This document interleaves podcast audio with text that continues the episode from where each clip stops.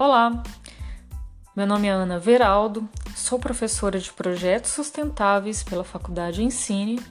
Estou aqui hoje a convite da minha coordenadora Aline Gouveia para abordar um assunto muito importante dentro da arquitetura sustentável, que é o processo de seleção de escolha de materiais. Mas antes gostaria de me apresentar. Eu sou formada em arquitetura e urbanismo desde 2001 e a partir daí fiz uma, uma especialização em paisagismo e atuei com projetos de arquitetura da paisagem. Depois de algum tempo, fiz um mestrado em engenharia na área de eficiência energética e sustentabilidade. Hoje eu atuo com técnicas construtivas não convencionais feitas com matéria-prima natural. No caso, como eu moro, é uma região muito abundante em terra. Então eu utilizo o solo como matéria-prima para produzir paredes monolíticas e autoportantes com a técnica da taipa de pilão.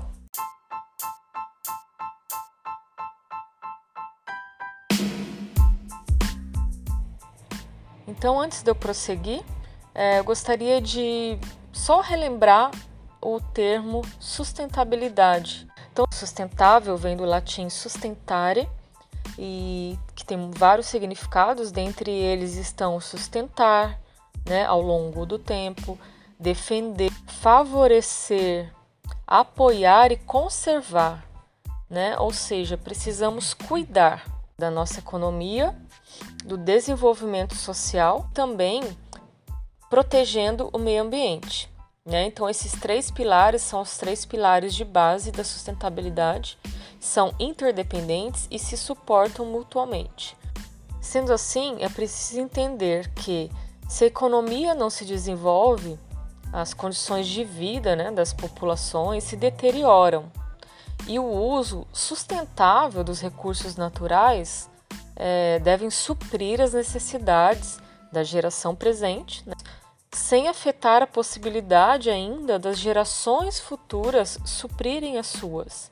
Então, essa é a ideia principal e todas as discussões de sustentabilidade giram em torno desse objetivo.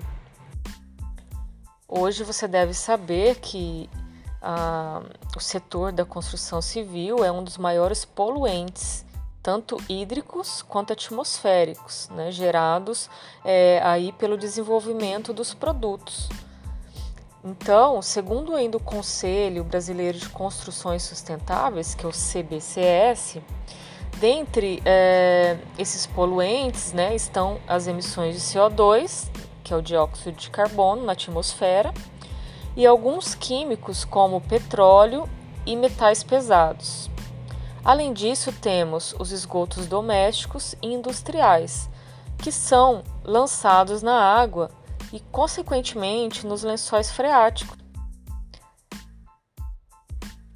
Então, assim, rever a utilização né, em massa de certos materiais, componentes e até mesmo sistemas construtivos convencionais é uma atitude mais do que urgente nos dias de hoje né? Claro que isso gera novos desafios, né, para os profissionais e também para os fabricantes desse setor, né? E envolve uma série de mudanças nos padrões vigentes, né? Eu gosto de utilizar o termo mindset para é, me referir a não apenas a maneira de pensar, né, as configurações mentais do indivíduo que auxiliam no caminho para a sustentabilidade mas me refiro aqui a uma transformação mais definitiva né, nos padrões de comportamento em todas as áreas da vida, incluindo o modo de projetar. Tem alguns estudiosos e especialistas na área de meio ambiente, saúde, que afirmam né, que a mentalidade é uma predisposição psicológica que uma pessoa ou um grupo social tem para determinados pensamentos e padrões de comportamento. De, desta maneira, é, pode ser reprogramada. Ou seja, desde quando nascemos, de uma certa maneira, o nosso modo de pensar foi condicionado. As pessoas geralmente pensam em consumir um produto ou especificar um produto, no caso aqui me referindo ao arquiteto, especifica um produto, mas não tem muita preocupação é, em como foi processado esse produto, como é que foi né, a transformação dessas matérias-primas, como que aconteceu essa transformação e quais são os resíduos que foram gerados. Então este é um pensamento insustentável, certo? De planejamento e também de aplicação dos produtos. Um modelo linear de pensamento degenerativo e que, como eu já falei, é insustentável e precisa ser transformado. E como a gente transformar isso, né? A partir do momento que os fornecedores, os fabricantes começarem a ser mais transparentes dos seus processos e nós, como agentes da cadeia produtiva, podemos é, cobrar deles essa, essa postura e solicitar informações a, a esse respeito, né? E também podemos transformar é, a partir de um paradigma circular, que é um modelo mais sustentável de planejamento e também aplicação ou utilização, consumo de qualquer produto. Significa de berço a berço.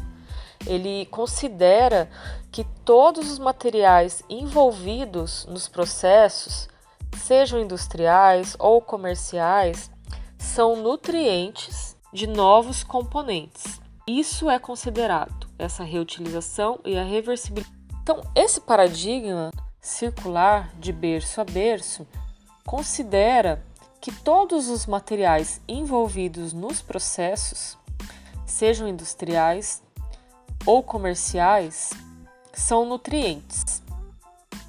Então, ele considera as opções de reutilização e também reversibilidade, ou seja, como é que esse produto vai voltar para o meio ambiente pensar num produto, por exemplo, numa edificação, levando em consideração todo o seu ciclo de vida, desde o nascimento, processamento, né, fabricação, produção, construção, depois a utilização, o gerenciamento dessa utilização, que seria aí manutenções, utilizar isso, né, da melhor maneira, para que ela tenha a durabilidade estendida.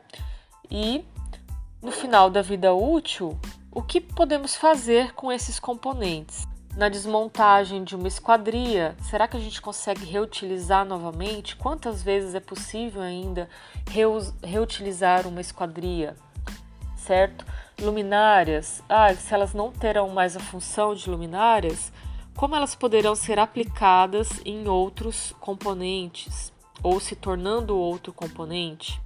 E assim por diante. Esse é o pensamento. Você ter uma visão holística, uma visão abrangente é, de todo o ciclo de vida do seu, da sua criação. E esse é um modelo de, de pensamento muito desejável, que deve ser exercitado para que haja uma transformação em todos os agentes e para que essa maneira de pensar produza sistemas mais regenerativos, certo? Então, o sistema regenerativo ele apoia, ele auxilia é, o meio ambiente, a natureza a se regenerar. E a ideia é termos esse cuidado, principalmente minimizar os resíduos. Precisamos reduzir né, eliminar algumas partes, alguns de repente é, reduzir materiais, reduzir peso, reduzir resíduos inúteis e conteúdos tóxicos. Isso é benéfico para a economia e para o ambiente. Precisamos também reutilizar. Evitar o envio né, de materiais ao aterro é fundamental. Então, podemos pensar em recuperar também, né? Recuperar, renovar e reusar. Hoje em dia, a reciclagem ela melhorou muito, né? O, um, os materiais não, não perdem mais tanto a qualidade ao serem reciclados.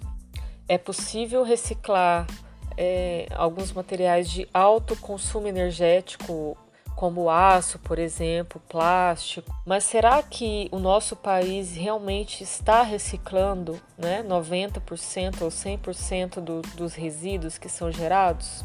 Então, se você atua com, com concreto armado, é, eu sugiro que você procure né, saber mais quais são os impactos do cimento, os impactos que o aço geram né, no, seu, no seu processamento e também o que, que são, o que, que acontece com uh, os resíduos e como você pode minimizar o seu descarte. Então, para te ajudar um pouco mais uh, a entender uh, a especificação, como especificar materiais mais sustentáveis para que a gente tenha edificações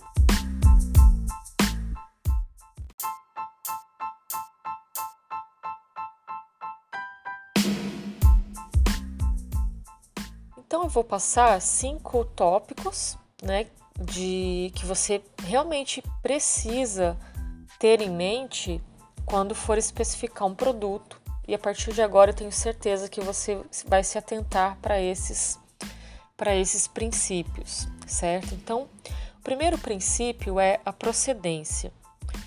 Precisamos ter uma, uma ideia de como é feita a extração de matérias-primas do nosso produto. Como é, encontram-se também as condições de trabalho das pessoas que fazem essa extração? Né? Será que esse processo incentiva a economia local?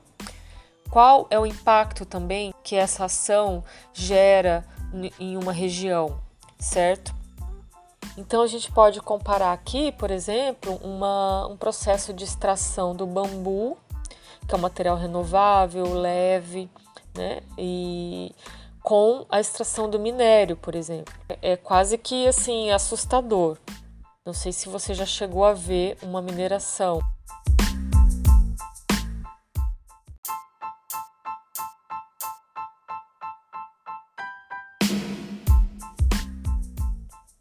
exemplificando melhor, se, se vamos especificar, vamos propor para o nosso cliente uma poltrona de bambu, com uma estrutura de bambu, é, de, podemos nos fazer algumas perguntas, né? Por exemplo, qual a procedência desse bambu, certo? Ah, de qual cidade ele vem? Será que na minha região tem tem esse bambu, essa espécie, ela foi produzido com mão de obra local, é, é cultural na minha cidade esse tipo de produção, né? Tudo isso geralmente a gente sabe o que é regional e o que vem de fora. E seria muito bom que você tivesse a visão e o conhecimento do local onde é extraído essa matéria-prima, a matéria-prima para produzir o seu sofá, para que ele tenha tempo de vida útil estendido. Então, esse produto que estamos especificando, né? Será que ele é, vamos utilizá-lo, é, mas denegrindo a saúde de outras pessoas para que esse produto esteja na minha na minha arquitetura, na minha edificação ou na minha casa, será que eu estou adoecendo outras pessoas e até mesmo o planeta? Por esses e outros motivos que eu, é, como arquiteta, opto por trabalhar com sistemas não convencionais, mais naturais e também com processamentos é, mais tradicionais ou manu até mesmo manuais. Menos assim, né? É, que são as telhas de fibrocimento, que hoje até voltaram no mercado e dizem que está sem o amianto mas é, eu trouxe como um exemplo para você é, entender como é que é a visão. Né? Princípio 3. Composição. Podemos nos perguntar quantos químicos são usados para a constituição do produto final? Quantos químicos, por exemplo, são necessários para a manutenção e acabamento desse produto que eu estou escolhendo? Se eu estou escolhendo um piso de madeira, certo? Eu vou pensar qual a procedência dessa madeira? Ela vem de um manejo sustentável, de um manejo responsável? Ela vem de, da minha região mesmo, da minha cidade, ou ela vem de um outro estado? Essa madeira é certificada?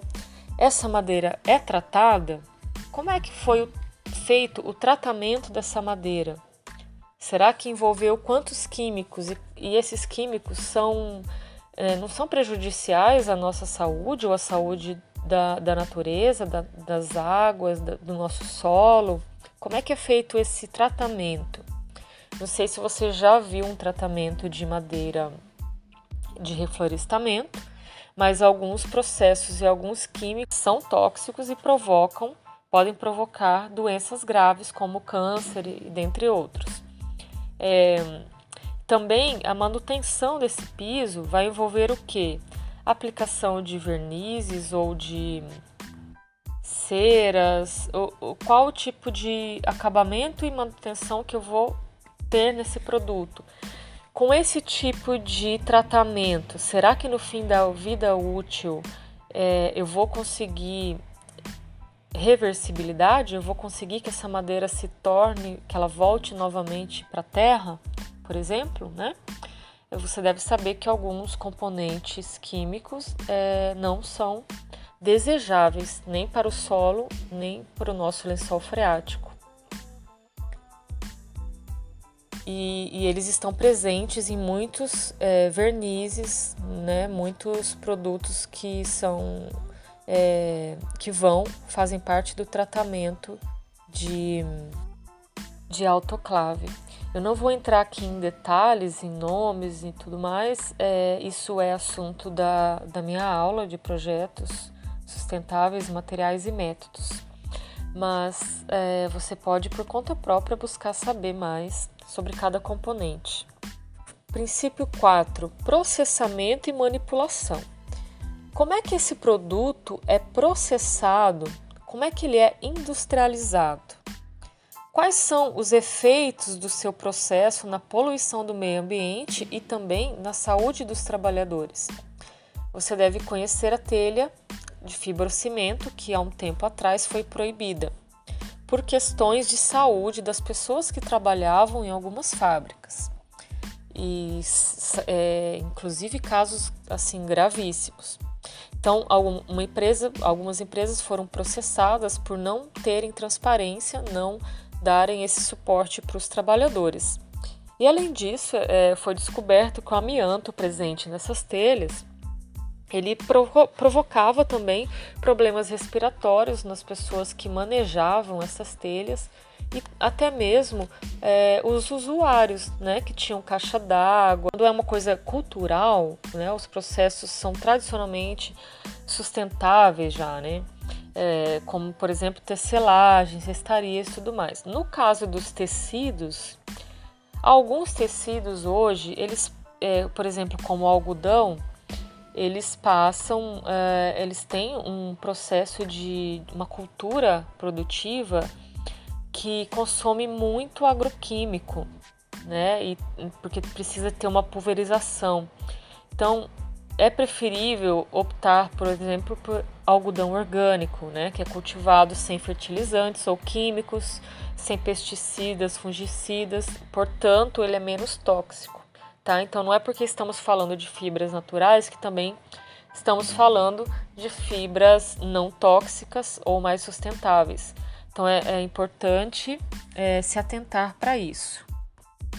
Os métodos de cultivo e produção são essenciais para garantir um impacto ambiental positivo quando falamos de têxteis, é, fibras celulósicas vegetais e naturais. E o quinto e último princípio é transporte. Esse produto, ele é regional? Eu acho que eu já falei isso antes, mas caso ele não seja, quantas toneladas de CO2 são necessárias para trazer esse produto para o meu canteiro de obra? Você já parou para pensar sobre isso dessa maneira? Eu acredito que não. Possa realmente ser 100% reciclado, né? É, para isso, a gente precisa ter um resíduo, é, quanto mais limpo, melhor, certo? Quando misturamos dois ou mais materiais, é, nós dificultamos o processo de reciclagem. Bom, mas um segundo, um segundo princípio é, para a escolha de materiais mais sustentáveis é verificar a velocidade de renovação no meio ambiente. Podemos fazer as seguintes, as seguintes perguntas para nós mesmos: esse material se renova? Né? Qual é a velocidade com que ele se renova? E também quão abundante esse recurso é em nosso ecossistema. O aço, né, apesar da, da extração dele ser bem impactante, é, é um material que tem uma grande, uma, uma durabilidade muito boa, também uma reciclabilidade muito boa certo? E então podemos aplicá-lo assim com consciência. Não sei se você já chegou a ver uma mineração, um local onde se extraem os minérios. É possível fazer um cálculo, inclusive, de tudo que você eh, consome e utiliza de equipamentos em sua casa, em seu escritório, em sua obra e quanto isso gera em toneladas de CO2. Né? Mas assim, a ideia aqui é será que eu devo trazer esse material de. Eu morando, por exemplo, no, no MS, eu devo trazer esse material de São Paulo? Será que é sustentável eu comprar uma madeira que eu sei que a procedência dela vem do Paraguai e que não é um manejo responsável? Será, será que vale a pena eu consumir um produto que as peças elas são importadas da China ou dos Estados Unidos? Né? Então tudo tem que ser pesado. Depende, então, se o meu custo-benefício, né? Entra aí uma análise de um custo-benefício também, certo? É, Para não sermos tão radicais, mas é, esse olhar é importante, porque a partir daí a gente consegue é, dar prioridade a produtos, é, produções e culturas locais prevalecendo né, a questão social, né, a gente auxiliando a economia local e o desenvolvimento da nossa sociedade. E cabe aqui uma reflexão né, a respeito de um, do uso de containers, por exemplo, como um apelo, tem um apelo aí sustentável pela questão de reutilizar o container, né, por ser um produto que não tinha uso e tal. Mas, é, assim, eu vejo que o, o, o processo de transformação do, do container, ele não é tão simples. Não é simplificado, não são todas as cidades que conseguem fazer os cortes que precisam ser feitos para aberturas de janelas, portas. É, o desempenho térmico é, é bem ruim, então você tem que acabar utilizando camadas e mais camadas de, de, de isolantes ou né? Fazendo acabamentos externos, né? Em madeira, e outros materiais. Então, assim, ele acaba sendo uma construção mista aí que mistura muitos materiais e eu não sei no final da vida útil como é que isso se dá, né? É, mas cabe aqui só uma reflexão, eu não estou falando se é mais sustentável ou não, como vocês viram, tudo depende do contexto das, da, da situação do local que eu estou inserindo isso, se tem mão de obra disponível, é, se a facilidade executiva, né, se existe facilidade executiva, quanto de, de energia eu vou consumir para processar, para transformar esse, esse produto, quanto de CO2 né, que eu vou, vou é, consumir, vou gerar para o meio ambiente, trazendo, transportando esse, esse produto até o meu local e assim por diante, né? Eu acredito que com essas diretrizes você agora vai ser um profissional é, mais, mais desperto para essas questões e de repente está fazendo uma reavaliação do sistema que você anda aplicando, né? Um dos, um dos motivos da, das pessoas não utilizarem sistemas não convencionais é pela dificuldade executiva, muitas vezes falta de mão de obra é, qualificada, certo? É um dos, dos motivos que eu escuto geralmente. Mas aí eu, eu questiono o seguinte: é, será que na construção convencional nós temos mão de obra qualificada também? 100%? Né? Quantas pessoas aqui, quantos profissionais que estão me ouvindo agora já não passaram por de, com, por dificuldades como erros executivos grave, graves que trouxeram, trouxeram. É, cabe a nós termos um conhecimento abrangente e transferirmos algumas tecnologias, né? Na, nas técnicas é, não convencionais, esse é o, o usual de ser feito, certo? Então eu deixo aqui meu agradecimento por ter me ouvido e também um convite para que você se aproxime e conheça um pouco mais sobre construções não convencionais, técnicas não convencionais de construções com matéria-prima natural, observando os aspectos de desenvolvimento econômico, tanto para o cliente quanto para a sociedade, e também os aspectos ambientais, certo?